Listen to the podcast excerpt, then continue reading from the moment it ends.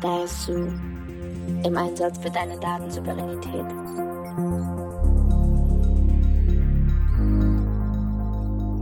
Hallo und herzlich willkommen beim DASU Podcast. Ich bin Karina Filusch, Datenschutzanwältin und externe Datenschutzbeauftragte.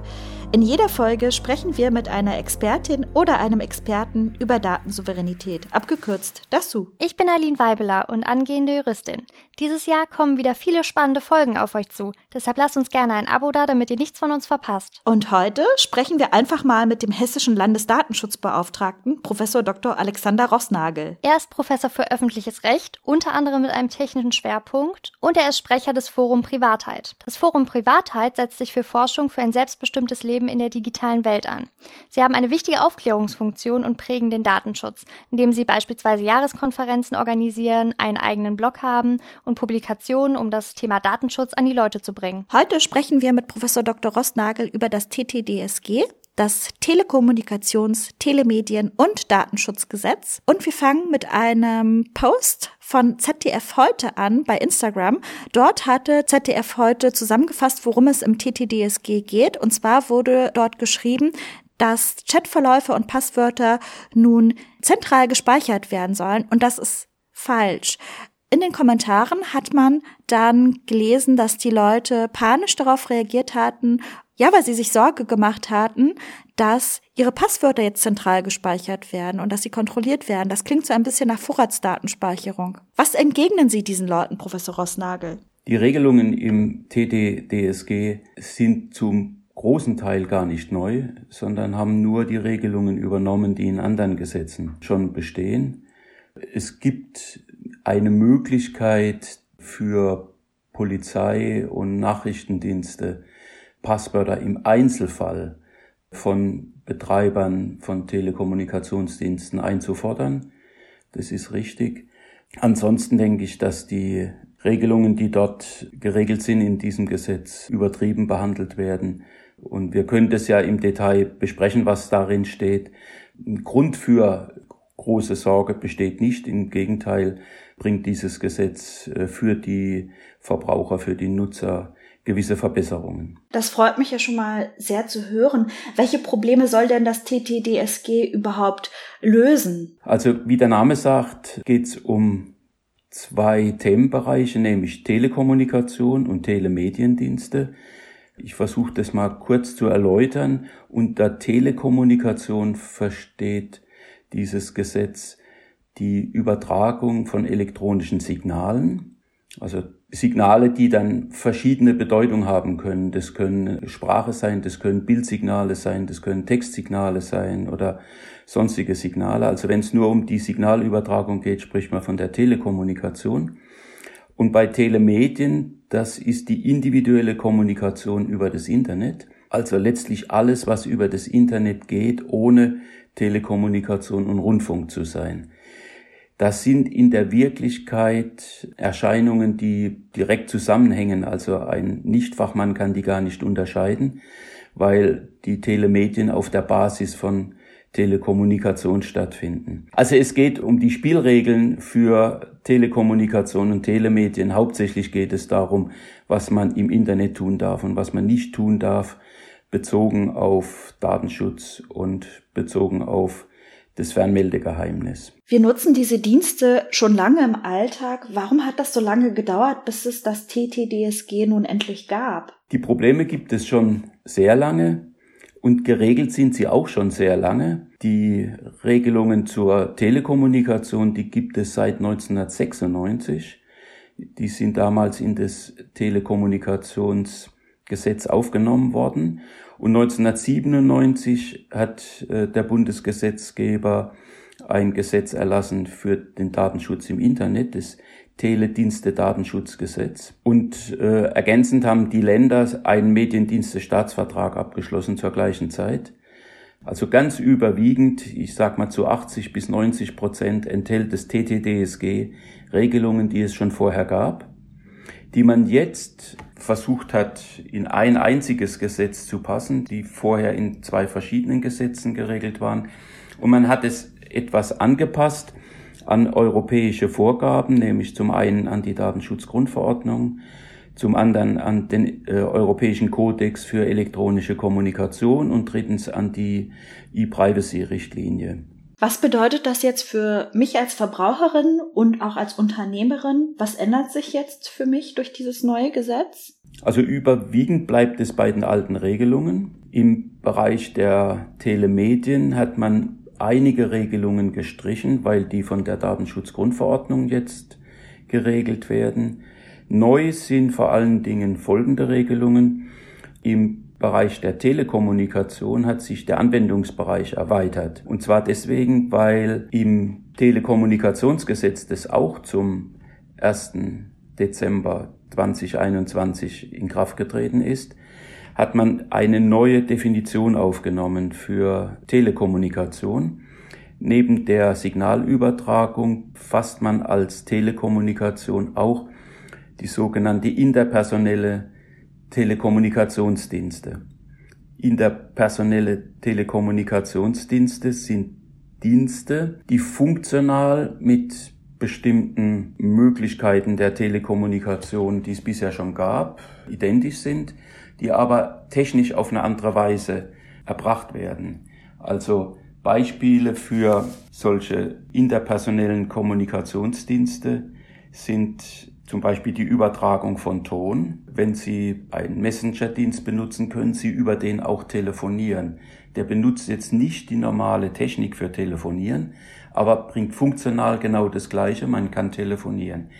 Sie können über das Internet äh, Bilder austauschen, zum Beispiel über Videokonferenzen. Sie können in Chatgruppen Texte verschicken, was bisher eher die E-Mail ersetzt.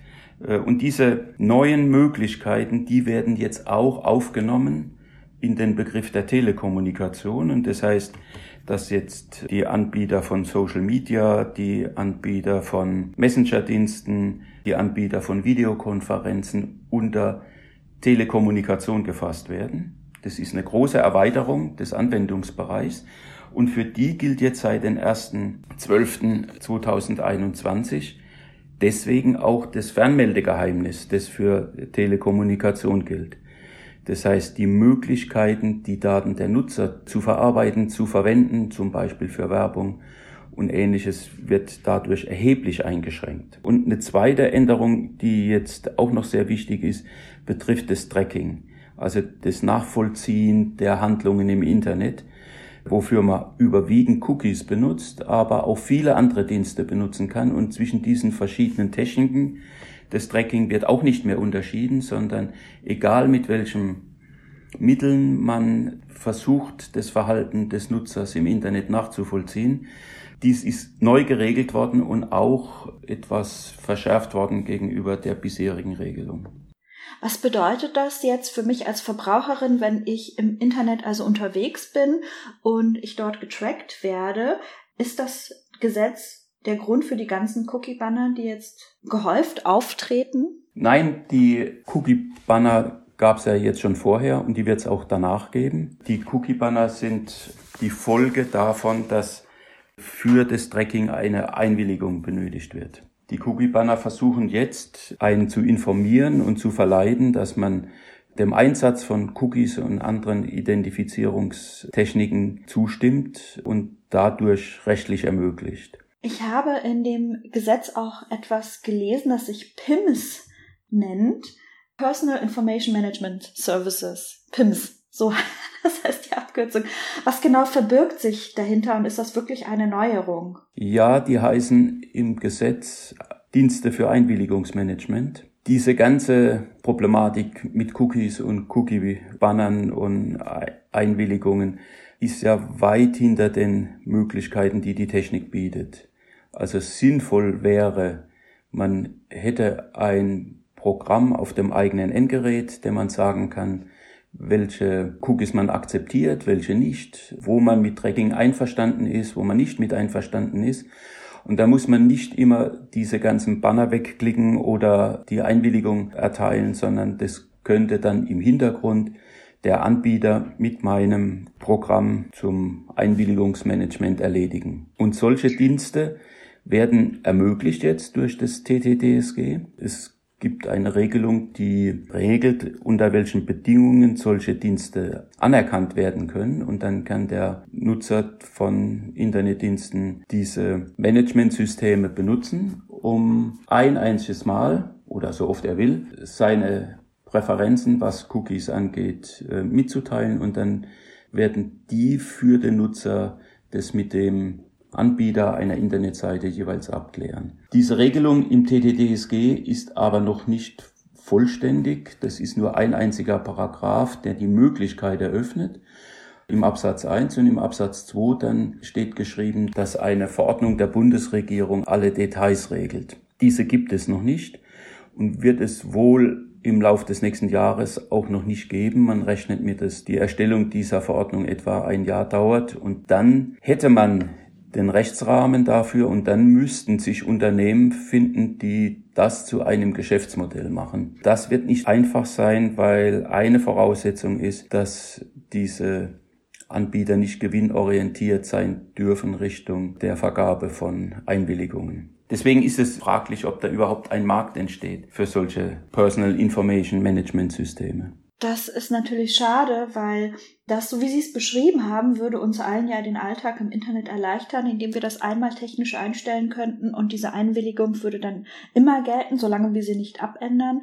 Und äh, das ist jetzt natürlich ernüchternd, dass die Hürden so hoch sind für diese Systeme. Vielleicht gäbe es ja eine gemeinnützige Organisation, die könnte man sich vielleicht vorstellen als Anbieterin einer solchen Struktur, wer weiß, also ich bin ganz, ganz gespannt, wie das dann nächstes Jahr hoffentlich gelöst wird und ob das kommt. Wie würden Sie denn die Lage bewerten? Sind damit jetzt alle Lücken geschlossen oder sind noch Probleme offen, die eigentlich noch angepackt werden müssten? Ja, es sind äh, bei weitem nicht alle Probleme behoben. Wenn wir bei dem letzten bleiben, bei diesen Einwilligungsmanagementdiensten, der gerade beschlossene europäische Digital Governance Act regelt auch solche Themen. Und es kann sein, dass die Verordnung quasi überholt wird durch die europäische Regelung. Darüber hinaus ist es so, dass Änderungen noch zu erwarten sind in der nächsten Zeit, weil mit dem TTDSG hat man alte Regelungen auf neue Technik übertragen und das passt halt nicht immer. Also nehmen wir diese interpersonelle Kommunikation, Messenger-Dienste, Videokonferenzsysteme und ähnliches, die sind jetzt alle dem Fernmeldegeheimnis unterworfen. Und das Fernmeldegeheimnis sagt, dass die Inhalte der Kommunikation und die Umstände der Kommunikation vertraulich bleiben müssen. Also der Anbieter solcher Dienste darf sich die Inhalte und die Umstände nicht anschauen und darf sie auch nicht speichern und auch nicht verwerten. Und das ist aber die Grundlage für viele Dienste, die angeboten werden im Internet, dass man genau dies tut, also die Metadaten der Kommunikation speichert, die Inhalte auswertet und darüber erst die wirtschaftliche Grundlage schafft, um diese Dienste anbieten zu können. Also die Definition der Telekommunikation einfach auszuweiten auf viele Internetdienste, allein ohne die Regeln, die es jetzt seit über 20 Jahren gibt, diesen neuen Diensten auch anzupassen, ist wenig hilfreich und wird nicht nur bestehende Probleme lösen, sondern eine Reihe von neuen Problemen schaffen. Das heißt, Google Hangouts, dieser Google Video- und Chatdienst von Google, der müsste im Grunde ähnlich agieren wie zum Beispiel eine Festnetzleitung von der Telekom. Und dann dürfte Google die Daten nicht auswerten. Sie hatten ja gerade richtig gesagt, Metadaten und so weiter werden ausgewertet. Das äh, klingt so, als könnte Google diese Dienste bald zumachen, weil sie einfach nicht mehr profitabel wären und wir sonst ein verringertes Angebot vielleicht künftig haben könnten, wenn das äh, so streng gehandhabt würde. Es wäre denkbar, wenn es dabei bleibt, aber man kann sich vorstellen, dass hier ein ganz, ganz starker Lobbydruck entsteht, diese Regeln doch zu verändern und anzupassen. Also Sie haben vollkommen recht. Die Regelungen wurden gemacht für das ganz alte Telefonieren mit dem Wählscheibentelefon und der analogen Übertragung. Und da hat man gesagt, dass der Betreiber, der Anbieter von Telefonie nicht in die Telefonate reinhören darf und auch nicht speichern darf, wer wen wann angerufen hat. Und diese alten Regeln, die will man jetzt übertragen auf die neuen Angebote im Internet. Und das ist zwar von guter Absicht getragen, aber ist nicht den Bedingungen und den Risiken, die mit dem neuen System verbunden sind, adäquat. Und deswegen wird es an der Stelle Änderungen geben und man kann Ihre Frage so beantworten, dass noch nicht alle Probleme behoben sind. Der Profiteur des neuen Gesetzes sind also nicht äh, die Konzerne, die solche Dienste anbieten im Internet, sondern wahrscheinlich die Verbraucherinnen und Verbraucher. Es ist ein Gesetz, das eigentlich für den Verbraucherschutz gedacht wurde. Oder wer ist Profiteur dieses Gesetzes? Ja, die Nutzer von Telekommunikation und Internetdiensten. Also äh, zum einen wird das Fernmeldegeheimnis ausgeweitet auf weitere Dienste. Das ist zum Vorteil der Nutzer, zum Vorteil des Datenschutzes der Nutzer und fordert umgekehrt dann, wenn Sie auch fragen, wer die Nachteile hat, Anpassungen bei den Anbietern. Und das Gleiche gilt für das Tracking. Auch beim Tracking haben wir jetzt klarere Regelungen und es ist zum Vorteil der Nutzer und erfordert auch bei den Anbietern denjenigen, die Tracking durchführen wollen, entsprechende Anpassungen und Einschränkungen. Welchen Stellenwert hat denn dieses neue Gesetz, das TTDSG, im Bereich des Datenschutzes? Wir haben schon die DSGVO. Ist das jetzt eine Ergänzung? Hat die DSGVO nicht ausgereicht? Welchen Stellenwert hat dieses Gesetz? In der Datenschutzgrundverordnung gibt es eine Regelung, die das Verhältnis zu anderen europäischen Regelungen, insbesondere zur E-Privacy-Richtlinie regelt. Und die deutschen Regelungen zur Telekommunikation und zu Telemedien basieren auf dieser E-Privacy-Richtlinie. Und insofern sind die Regelungen, die wir jetzt im TTDSG haben, Spezialregelungen zur Datenschutzgrundverordnung. Das heißt aber nicht, dass die die Datenschutzgrundverordnung komplett verdrängen. Also ich mache mal ein Beispiel. Beim Tracking ist das Setzen eines Cookies und das Auslesen eines Cookies richtet sich nach dem TTDSG, die Verarbeitung der Cookie-Daten aber nach der Datenschutzgrundverordnung.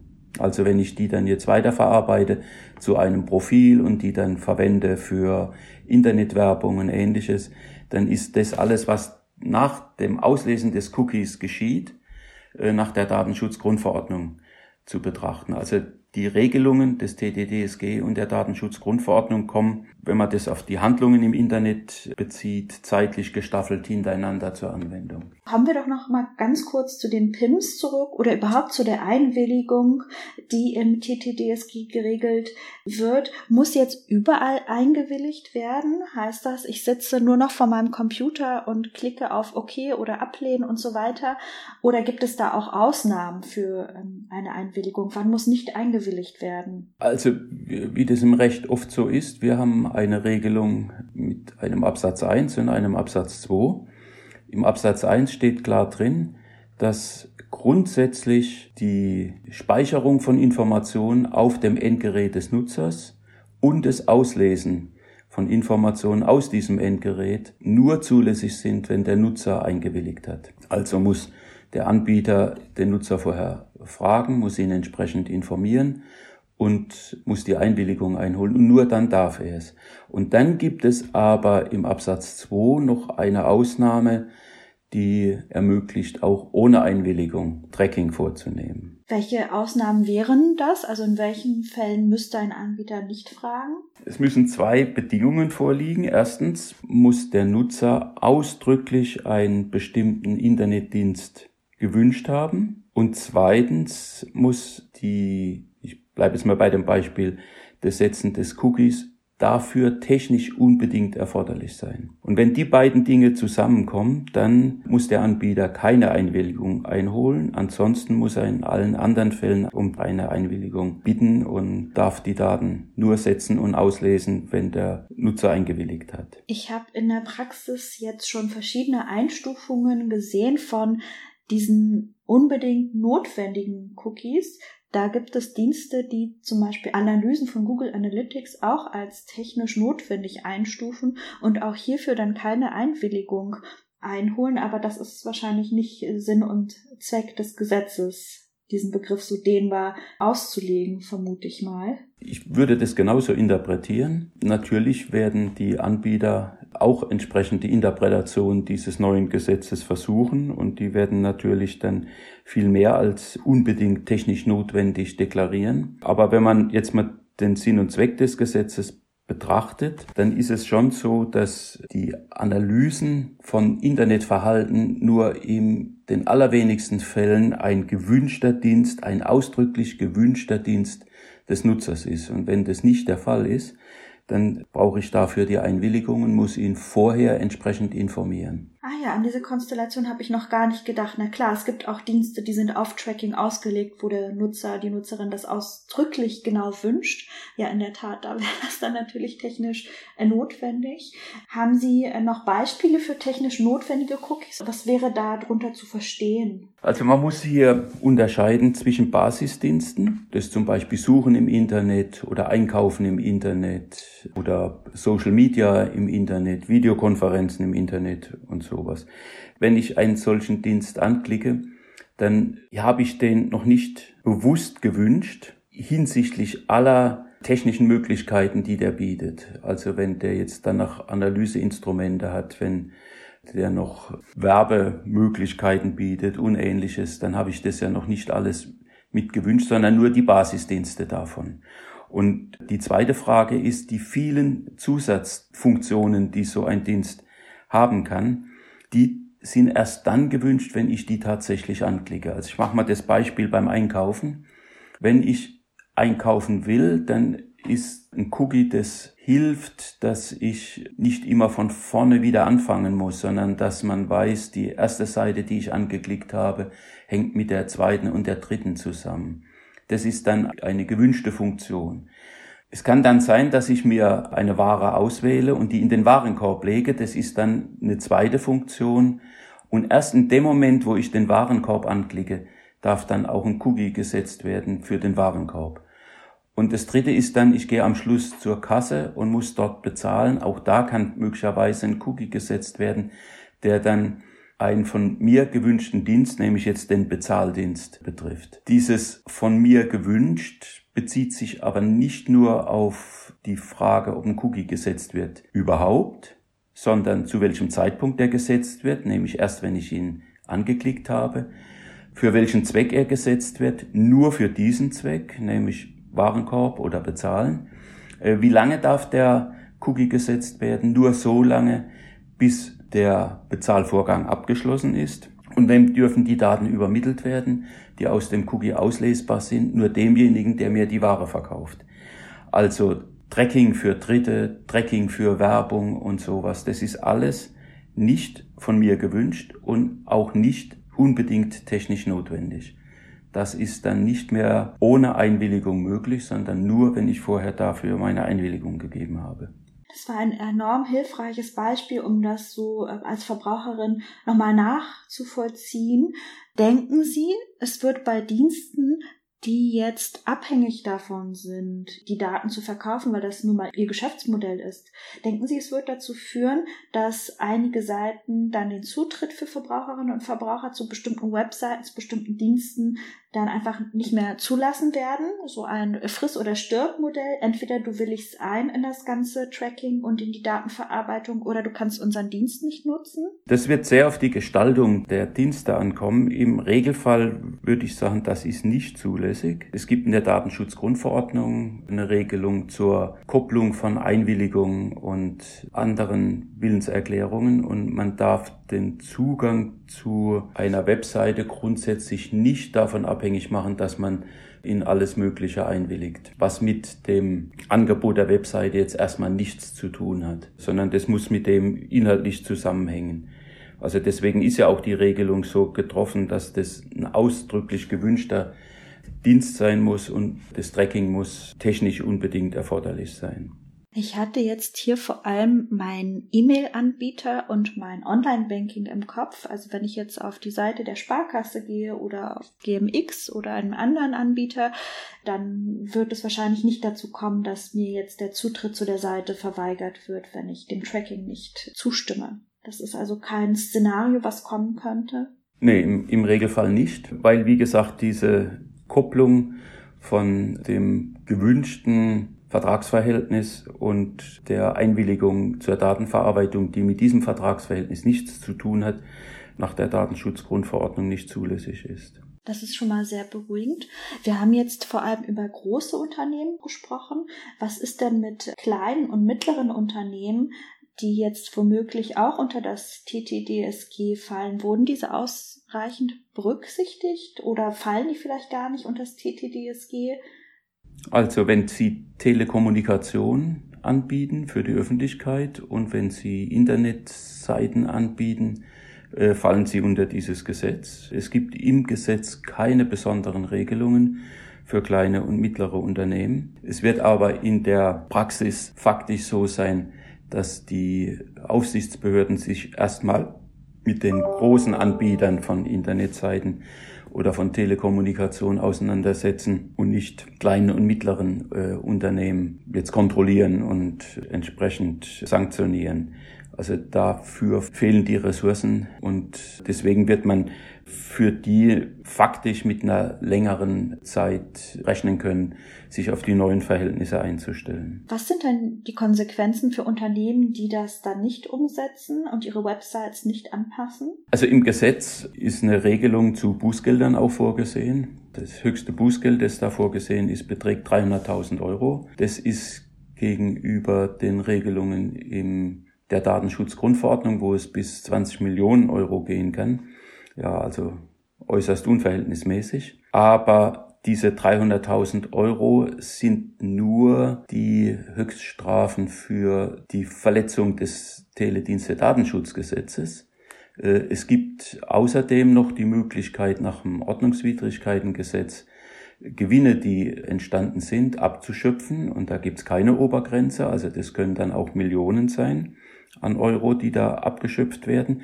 Und wenn die Daten, die durch das Tracking gewonnen werden, danach dann verarbeitet werden zu Profilen und zu Werbemaßnahmen und ähnlichem, dann befinde ich mich ja im Bereich der Datenschutzgrundverordnung und da habe ich dann die drakonischen Strafen, die in der Datenschutzgrundverordnung vorgesehen sind.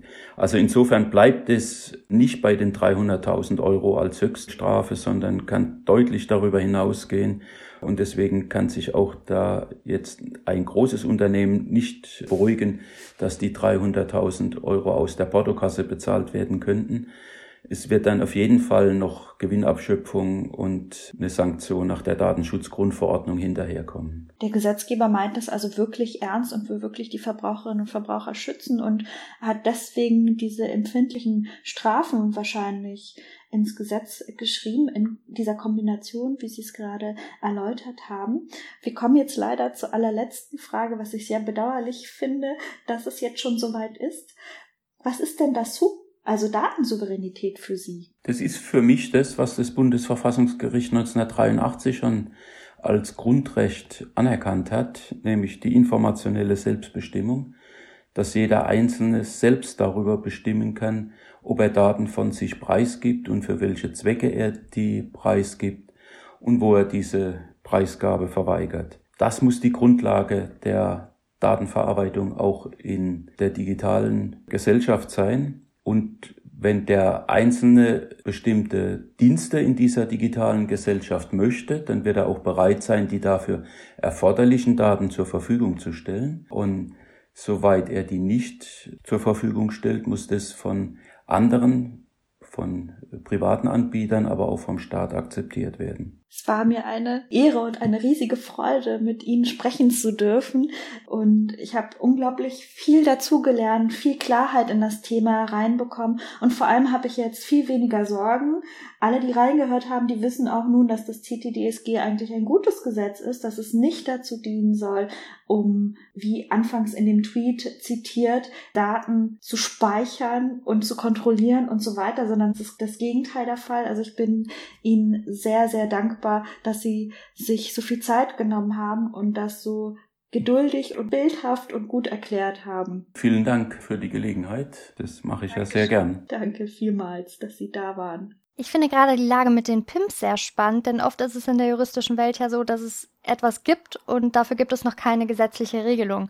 In diesem Fall ist es aber andersherum, dass es eine gesetzliche Regelung für etwas gibt, wofür es noch gar nicht die nötige Technik gibt. Ja, ich bin auch sehr gespannt, wie der Gesetzgeber das ausgestalten wird und vielleicht greifen wir das Thema im nächsten Jahr noch einmal auf und gucken uns das nochmal genauer an, wie es dann tatsächlich umgesetzt wurde. Was mich auch noch sehr interessiert, ist, wie große Konzerne wie Google, Zoom und Co. das TTDSG umsetzen werden und ob es wirklich zu diesen Problemen kommt, die wir im Interview besprochen hatten. Wir hoffen, dass die Folge auch dieses Mal wieder hilfreich für euch war. Hört doch beim nächsten Mal wieder rein, wenn wir über Dasu sprechen. Wenn ihr Fragen zu Dasu habt, schickt uns gerne eine Mail an hallo@dasu.law oder eine Nachricht per Twitter oder Instagram. Danke fürs Zuhören. Bis nächstes Mal. Bis bald. Dasu ist eine Produktion der Kanzlei Filusch. Mehr Infos findet ihr auf unserer Webseite dasu.law. Die Redaktion besteht aus Anja Lindenau, Eileen Weibeler und Karina Filusch. Der Jingle wurde komponiert von Mauli. Die Idee zu Dasu hatte Axel Jörs. Das Cover hat Elen Baum erstellt. Beraten wurden wir von Susan Stone. Editiert wurde der Podcast von Christoph Hinners.